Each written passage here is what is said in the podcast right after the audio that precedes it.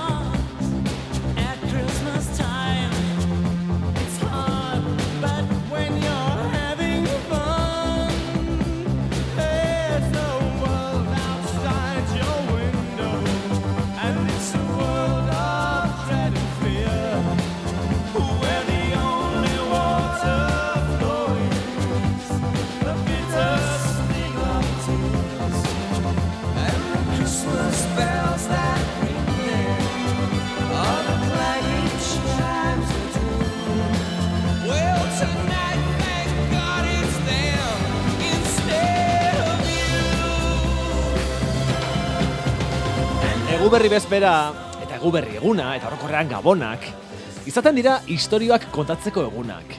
Kondairak, mitoak, ipuinak, asko fikziozkoak izaten dira, asmatutakoak. Baina guk egu berri asteburu honetan benetako istorioak kontatu nahi ezkizuegu. Pixka bat sentiberago gauden egun hauetan, barrura iritsiko zaizkigun istorioak. Unkituko gaituzten istorioak. Eta aprobetsatuko dugu gabon giro hau, hainbat lagunen etxeetara sartzeko. Esate baterako, sartuko gara orain, Jone eta Itzolen etxera. Zeberaienean, Jone eta Itzolen etxean, Gabon gau honetako otordua aurtengoa berezia izango da. Urtero lagun asko erkatzen zarete, maiaren bueltan, Jone eta Itzol, baina aurten bat gehiago izango zarete, ezta, Jone? Bai, bai, bai, aurten bat gehiago. Bat Gure gehiago. txikinakin, bai, gure txikitsua. Bueno, ez zarete gutxi izaten ze, guztira amasei lagun elkartuko zarete gaur, Gabon gaueko otordu horretan, Bai. eta kide bat aipatu duzun bezala berria. Nor da, nor da kide berri hori? Ba, gura alaba berria, bai. Alaba berria. Bai. Aha. Harreran hartu dugun alaba berria, bai. Harreran hartu duzuen alaba berria, Aitzol. Bai. Bai, alaxe da. En, duela urte pare bat edo en, en, kanpaina bat zela eta jakin genuen bazegoela aukera en harrera familia bezala eskaintzeko gure burua eta alaxe hasi genuen prozesu bat eta aurtengo apirilean, ba, bueno, en, kide berri bat etorri zaigu etxera eta hortan gabiltza. Eta hauek izango dira, bere lehenbiziko gabonak zuenean, kide berria. Bueno, guk ainoa deituko diogu, eh? zuen etxean Bai. hartu duzuen e, hiru urteko aurrari. E, bidali aldioia da, eskutitza olentzer hori.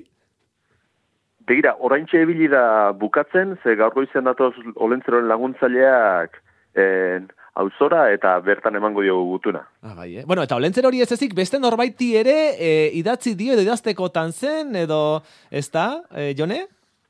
Bai, bueno, lentzeroen laguntzaileak etorriko direna gaur, eh, hemen eh, Bai. dira bereziak, altzagorriak eta eta etorriko dira, eta berai emango diogu gutu, gutuna, bai. Txorompio eta altzagorriei. Txorompio, txorompio esan duzu. Hori ere bada, badelako, ez da, arrasate inguruan Bai, izaten bai, den bai, beste gabonetako pertsonaje horietako bat, olentzerorekin batera, etxeko txikienei opariak egartzen dizkienak. Eta zer eskatuko dio?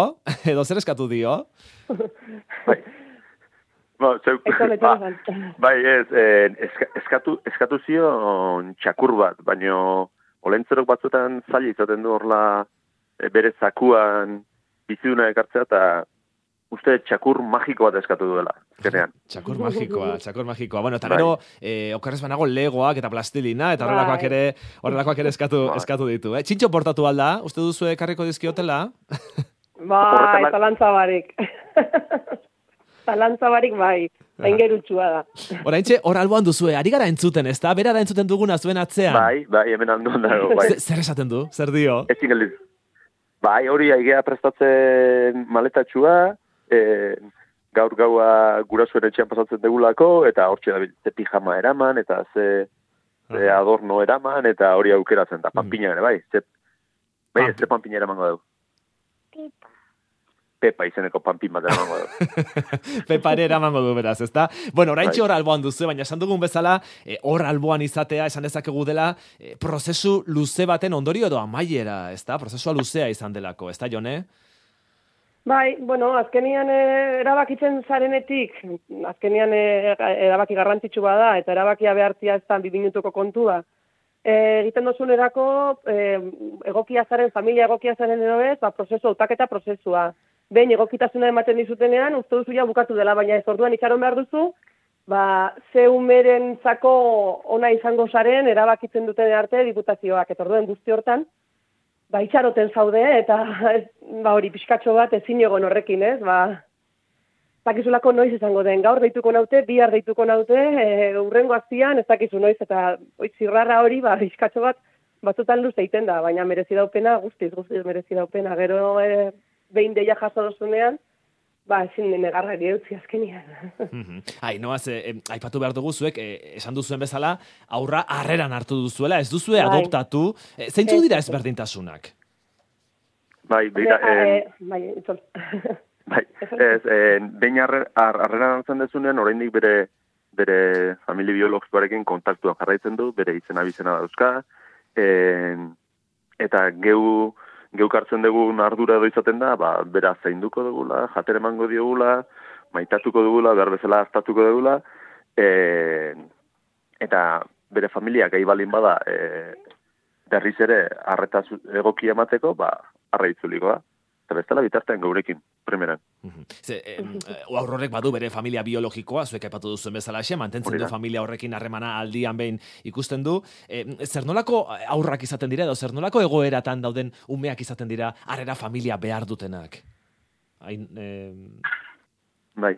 bai. Bai, en, bueno, denetarik egoten da, eh? Kasuak, kasuak izaten dira denetarikoa. Batzuek izaten dira, ba, osasun arazoa direla media, edo, edo kontsumo arazoa direlako, edo besterik gabe, e, ba, ume bat zaintzak bere lana dauzka, eta lan horiek egiteko, ba, ba, gaitasun da ardura bat behar dezu, eta hor erakundeek e, nabaritzen badute, ume hori ez dagoela egoki zainduta edo edo arriskuan dagoela, ba orduan, orduan erabakitzen da, orduan erabakitzen du aldundia kasu honetan ba, esku hartzea. Mhm. Eta zuek argi zenuten eh, harrera familia izan nahi zenutela. bai, Argi zenuten hori. bai, bai, argita garbi Z- gainera. Zergatik, eh, zergatik harrera familia eta esatu baterako adopzioa? Bueno, eh, bueno, berdin zan, baina guk harrera familia erabaki genuen, inguruan baita gainitulako bi famili harreran hartutako umeekin, ikusten genuen eh, modu izugarria zela ume bati aukera bat emateko, eh, aukera emateko ba, beste bizitza bat edukitzeko, bere familian eman ezin zioten eh, aukera hori guk emateko, eta aukeratu genuen harrera, ba, beste familia hoiek gure ingurukoak bertan zeudelako, eta nahi genuelako bertako ume bat izatea laguntzea, ba, ondoko herrian edo arantzago zegoen e, ume bati, eta ez ba, ez dakit, beste herrialde bateko ere lagundu behar zaie, baina guk erabaki genuen bertakoen, bertakoei laguntzia gure kasuan. Mhm. Eta, eta horretarako jo zenuten aldundira, ez da, ze aldundia da, foru aldundiak dira, e, prozesu hauetaz arduratzen direnak, eta mm, zuen kasuan esate baterako, ba, Ainoaren familiak ezin zuen aurra behar bezala zaindu, eta, bueno, ba, epaiketa bat tarteko bere tutoretza aldundiaren esku geratu zen, eta eta gero, ba, esan duzun bezala, ba, prozesua nahiko luzea da, ze lehenbizi e, proba batzuk ere egiten dizkizuete, ez da, ikusteko nolako, nolako familia zareten, ez da, eta e, nolako dira proba horiek, aitzol. Ba, bai, en, asko izaten dira, bueno, en, galdetegiak izaten dira, eta test modukoak, en, psikotekniko estilokoak, baina galdetegia batez ere elkarrizketa moduan, ba, jakiteko, en, nolako gurasoa garen, nola ez gehintuzten, gure kasuan esaterako baditugu en, semeala biologikoak eta hoiek nola hazi ditugun, eta beraiek en, gure perfila jakiteko, eta jakiteko ze ume, ze umerentzat egokia izango litzateken geure familia. Mhm. Eta, bueno, probak egin ostean bere ala jaso altzen duten, e, aurra. Ez, ez, ez da, ez da. Beti, beti nik uste luze egiten dela, ba. Umei olentzen honen etorrera luze egiten zaien bezala, geuri ere pixkat luze egin zaio, baina jonek esan duena, behin, behin emaitza iritsitakoan en, hori guztiak az- azten dira, eta eta azten da benetako, benetako proba. E, gogoan duzue deia jaso zenuten unea? Jo, bai. gogoan bai, duzue? Ni jaso nuen, bai, bai, ni jaso nuen. Non negoen, eta nori eskatu nion boligrafo bat eh, apuntatzeko eh, ematen zizkiaten datuak, eta da dena, be, ez, ba, gogoratu notatu izango balitz bezala. Konta Bai, iguzu, nolakoa izan zen momentu ura, non zeunden eta azte Jo, pasazitza ba, izan. nengoen denda batean, denda batean nengoen, eta e, telefono ez ezagun bat, apentatu nuen, "Jo, beste spandei bat. Baina ez, zen spandei bat izan. Eta hasi zitzaidan hitz egiten, ez itxoin, itxoin, itxoin, itxoin, itxoin, itxoin, itxoin, itxoin. Boligrafoa, paper bat eskatu nion dendako dendariari, eta esan nion, apuntatu behar dut guztia. Esaten zian, eta esaten nion, nago zurduri, nago zurduri, esaten nion, e, nagore izeneko neska bat ditu ginduena, nago zurduri, nago zurduri. Esaten zian, baina lasai, jone, lasai, eta ni, ez ez nago zurduri, azkenian, azkenian, oza, ni ez dago izan zen, ume biologikoekin testa, ordun zaudeneko testa egiten duzunean bezala, etzen duela positibo eta hazen zarela emozionatuz garela, ba, momentu hori izan zen deia. Dei hori egin zigutenean izan zen momentu hori. Ba, badator, badator. Hemen dago. Hor dago nunbait guretzako umea, ez? Eta nagorek zer esan zizun? Zer apuntatu zenuen? Zer datu edo, ze galdera egin zen izkion momentu horretan? Edo zer esan Uni zen? galderarik ez, galderarik ez zizkion egin, bakarrik entzun. Zan, ba, iru, bi urte eta piku zituela, laizter egingo zituela hiru urtetxoak, neska zela, e, orain beste famili baten zegoela, emergentziko familia batean zegoela, emergentziko familia horrekin eduki beharko genuela kontaktua, olako gauzak esan zizkidan, pixkatxo bat eh, kontatu zidan bera nolakoa zen ere bai, baina bueno, espektatiba guztiak eh, hau- gainditu ditu eta esperotakoa, baina asko zegobia da gure neskatila. bueno, eta gero, e, iritsi zenean, iritsi zeneko momentura, nolakoa izan zen? Non ikusi zenuten lehen aldiz neskatila, itzol? Bai, ba, ba parke, parke batean, e, momentu hartan larrialdi, fami, bueno, larrialdi familia hartako kideekin etorri zen, eta... e, esan behar dugu, barkatu, esan behar dugu, Bai. e, horrelako prozesuetan, lehenbizi e, pasatzen direla aurrak, harrera prozesu hobetan, larrialdi familia batetik, e, momentuan bertan hartatzen dituen familia batetik, eta bueno, oso epealdi laburrak pasatzen dituzte familia horietan, eta gero ja e, hartzen dituzte beste familiek, ba, egonaldi edo luzeagoa egiteko, ezta? Hori, hori da, hori da. En, kasu honetan, bai, larrialdi famili batera joan zen e, detektatu zenean, ba, ume horrek beharra zeukala bere familia biologikotika apartatzeko, e, sekulako lana egin zuten larrialdi familia horiek, ba, ume hori eukitzeko, baina gero geurekin berriz ere, ba, berriz ere loze prozesu bat edo hasi behar zen. Eta parke baten hasi genuen, hango larrialdi familia eta elkartu ginen, pixkat ainoa ikusi, ainoa gere ezin da imaginatu buruan zer, zer zeuka momentu horretan, baina pixkat, ba hori, ze, zertan gustatzen jolastea, ze, e, ba hori, ze jolas, ze ipuintzalea zen, ez, bezarka nahi dituen edo ez, gauza hori denak ikasten geu. Bai, Beldu, oso beldurrik ba zenuten, beldurrik ere izango zenuten jone agian segurtasun faltaren bat edo beste, ez? Mm, No, lortuko aldugu behar bada txikimendua, e, horrelakorik pasazitzaizuen burutik? Bai, bai, baina bueno, nire seme alaba biologikoekin ere pasatzen zaizki batzutan, ez? bai, noski ez, ez azkenian ez, ez dakizu zaten jo, eta ez ez esaten badigu. Eta ez, retxazo bat edo egoten bada bere aldetik, eh, eh, zer egingo dugu, eh, nola, baina bueno, prozesuan poliki-poliki joan zan, eh, hilabete egon ginen eh, momentu desberdinetan berakin ikusi, gaur ordutxo bat, gaur bi ordu, urrengoan atzalde pasa, urrengoan egun bat pasatzera gure txera lota guzti, eta berriro bueltatzen zen emergentzia familiara, eta horrela poliki-poliki, hilabeteren buruan, baia guretu zen, alata guztiz ere, hasieran kosta zitzaion. Kosta zitzaion, eta kosta zitzaigun guztioi. E, hasieran Bai. kosta zitzaion askotan aipatzen da e, adopzio eta harrera prozesuetan mm, aur horiek izaten dutela motxila bat, ezta? Behar bada aurrez bizi izandako bizipen txarrez betetako motxila bat, e, nabaritu dio zuen motxila hori edo zuen kezka bada nabarituko ote zaion momenturen batean motxila hori edo bada kezka hori zuen buruan aitzol? Bai, kez, kezka hori beti dago. Ia zen, eh, lehen aipatu duzun, eh, probak eh, egin zizkigutenean, hor- horren ondoren, eh, formakuntza bat ematen du, bai, eh, aldundia, ba, berakunde baten bidez, laukaren bidez, eta formakuntza hortan aipatzen digute. Ba, motxila hori badagoela, batzutan astunagoa, bestetan harinagoa, batzutan ikusgarriagoa eta bestetan eskutuago, baina egon badagoela. Orduan, printzipioz, teoria mentzat prestatu gaituzte. Praktikan egia esan, oraingoz ez, ez tegui nabaritzen motxila horren kargak ezertarako geldiarazten duenik, bai, orain ere hemen dabil, gela batetik bestera, saltoka, en, eta gabonez gozatzen en, beste, beste dozein ume bezala, baina da. zalantza hori beti, beti geratzen da. Bueno, sortzi hilabete pasa dira ja da, momentu horretatik. Ez dakit luze edo motz egin zaizkizuen, ze, ze nolako sentimenduak izan dituzuen sortzi hilabete hauetan zehar, jone? Hombre, ba, momentu garen arabera, batzutan esaten duzu, bizitza dana gurekin dara mala dirudi, eta beste batzutan, eh, gaur esaten nion nahi zueli, batzutan esplikatzen dizkiz gauzak, ba, gaur joango gara ez dakit nora, invitau bat izango balitz bezala. Eta zuen dut ez abera berrione, betikua da, betirako da, dago momentu batzutan esaten "Ai, atzo bertan etorri zen, eta oraindik ez daki zer egingo dugun, e, ba, amonan etxian. Beste batzutan ordez, pentsatzen jat, beti dani dagoela gurekin, orduan, ba, bueno, luze ez, luze ez, baina sortzi hilabete pasau direla, be, batzutan konsiente be ez naz. E, mito eta uste oker asko aldago harrera familien inguruan, aitzol. E, uste oker asko aldago, jendeak ba aldaki zer den harrera familia bat izatea, mm, badaki, jendeak.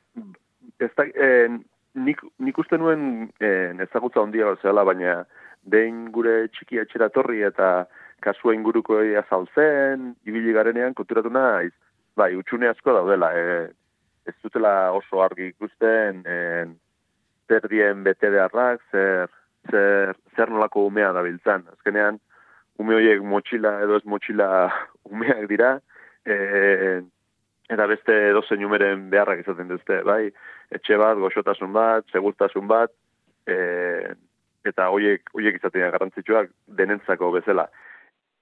Nik uste e, informazio hor eskura daukagula, baina badaudela askotan bildur batzuk, bildur batzuk, batez ere umen egoera edo umen portae buruz.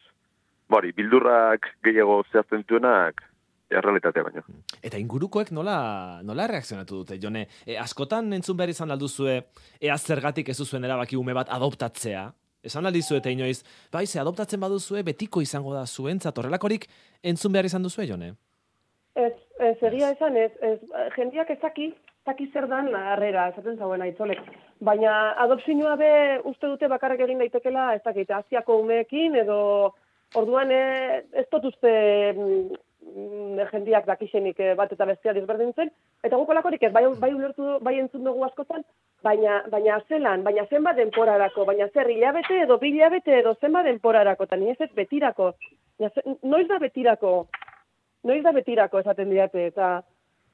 Estoy hablando. Noiz da betirako esaten dizke, justo bezinua tintan entzun gaitorra dixuan eta... Urbildu zaizue bizilaguna. Egiozoe bai, kasu, bai. egiozoe kasu, eh? Bai, ez, eta noiz da betirako, eta ni noiz da betirako, ba betirako da betirako, zure seme alabak bezala, ah, bai, ala, eta ni bai, ez ulertzen, harrera familian izan daitekela bere bai betirako. E, zer esango zenukete eman diozuela ainoari, aitzol? E, zer, zer irabazi du ainoak zuekin?